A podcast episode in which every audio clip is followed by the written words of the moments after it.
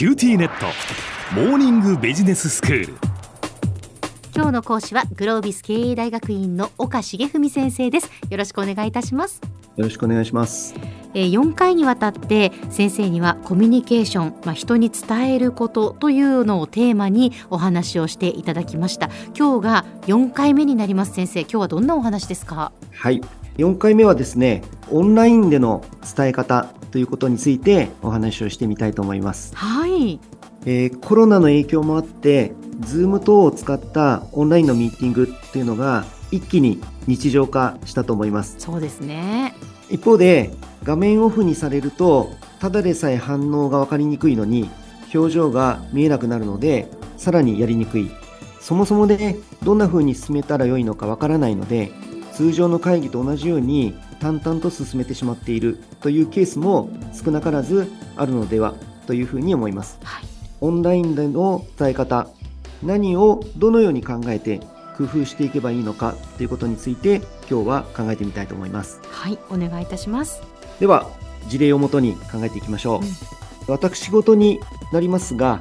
オンラインでの授業というものを実施する機会というのが増えてきました。うーん授業という観点でいくとどのように発言をしてもらうかというのがポイントになります。はい。そこで我々が小学校の頃から慣れ親しんできた手を挙げて当たったら発言をするというやり方の前提は何なのかということについて少し考えてみましょほう考えたこともなかったです先生、う教室では手を挙げてから発言をしましょう先生が喋ってる間は死後は慎むようにこんなことをよく聞いたことがあるんじゃないかと思います。ええ。この前提はシンプルに言うと誰かが話している時に同時に他の人が話をすると何を言ってるかわからなくなるということがその理由になります。はい。つまり物理的な空間に複数の人がいる場合に基本的に話者は一人でなければならないという前提の上に成り立っているやり方になります。うん。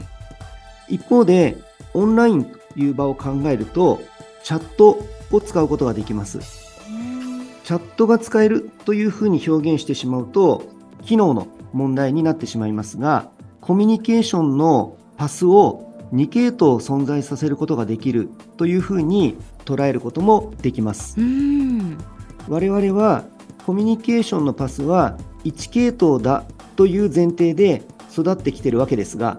この2系統を存在させられるかもしれないということを前提にコミュニケーションの在り方を考え直すことができるというのがオンラインでの新たな可能性ということになります。うん。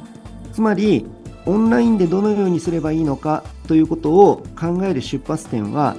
オンラインの環境がこれまで慣れ親しんできた環境とどのように違っているのかその違いをしっかりと認識してオンラインだからこその特徴を生かす伝え方を模索していくということが必要となります。ではその特徴をいくつか紹介していきたいと思います。はい。一つ目は今お伝えしたように2系統のコミュニケーションパスが存在するということです。会議の中でいきなりチャットを使ってというのはなかなか唐突感があることになるかもしれませんがオンラインならではのメリットですので併用ができないかという視点を持っておくようにしましょうそうですねはい。二つ目は、言語情報への依存度が上がるということが起きます。対面でのコミュニケーションの場合は、場が共有できていることで、非言語の情報が伝えられます。うん非言語の情報は、感情を伝えるというふうに言われています。うん一方で、画面越しのオンラインの場合は、非言語の情報の伝達が難しく、結果的に言語情報への依存度が上がってくるということになります。したがって、より平易な言葉を使う、言葉を適切に使う、話の構成とストーリーをしっかり設計するといったことが重要となってきます。なるほどそうですね確かにこう対面で話しているとそこになんかこう流れている空気感みたいなのってあるんですよねでそれをこう感じながらコミュニケーションできるんですがオンラインだとやっぱりそこが難しいので言葉をより的確に伝えるっていうことが求められてくるわけですね。はい、おっしゃる通りですね。うん言葉を丁寧に使っていくっていうことが求められてくるということになります。はいでは3点目ですうん。3つ目は全員が平等であるというポイントがあります。Zoom の画面等を思い浮かべていただくと良いかと思いますが上下関係がなく見た目平等に見えます。うん会議室とかだと上座に部長が座ってなんとなく組織の階層がそのまま着席する場所に現れたりしますオンラインは全員が平等であるというふうに感じやすいフォーマットですので積極的にいろんな人に発言してもらうことがよりできやすい場だというふうに捉えるというふうなことも一つ可能性として考えてもいいと思います。はい。そして最後、オンラインは全員が最前列に座って会議に参加している、そんなイメージで捉えることができます。うん。そう考えると、いい意味でのプレッシャーにもなりますし、それに応えるだけの内容になっているのかという具合に、自らの話す内容を考え直すきっかけにもなるかと思います。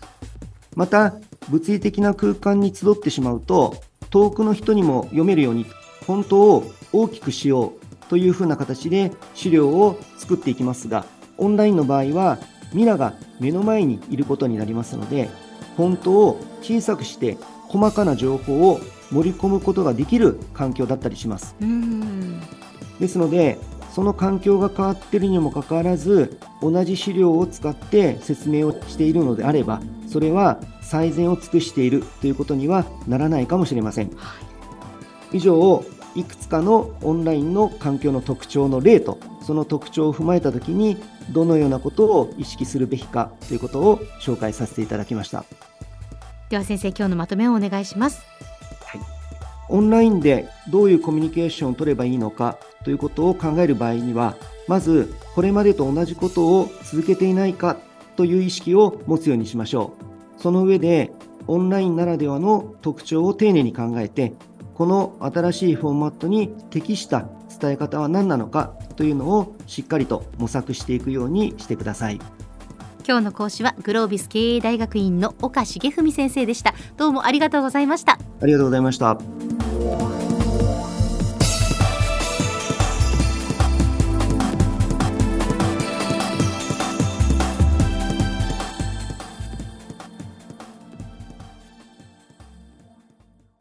QTnet。 BBIQ にしてから毎日必ず実家の父と母からビデオ電話がかかってくる。元気？で毎日だからそう変わんないよ。痩せたか？で毎日だからそんなに変わってないって。早く子離れしてくれ。温かさとつながっている。九州のネットはビビック